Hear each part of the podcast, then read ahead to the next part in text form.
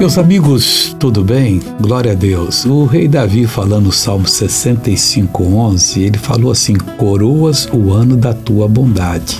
Eu acho que ele queria se referir aí ao ano do jubileu. A cada 49 anos, o quinquagésimo era de jubileu. A pessoa vendia uma propriedade e recebia de volta. Não era venda, era um tempo só, uma permissão de uso.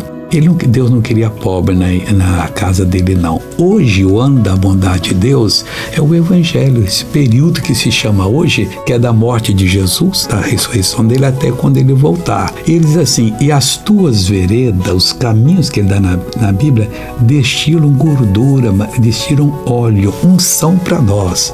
E Davi, Deus te abençoou bastante, hein? Vamos orar agora, Pai. Muito obrigado que o Senhor coroa o ano, ó Deus, da tua vontade, da tua bênção. Deus, o jubileu, desde a ressurreição de Cristo até a segunda vinda dele à terra, o Senhor estará abençoando. E Deus, das tuas veredas, das revelações, destilam gordura, óleo precioso que nós precisamos tanto. Eu oro por essa pessoa agora e mando todo o mal sair dela. Saia em nome de Jesus. Amém.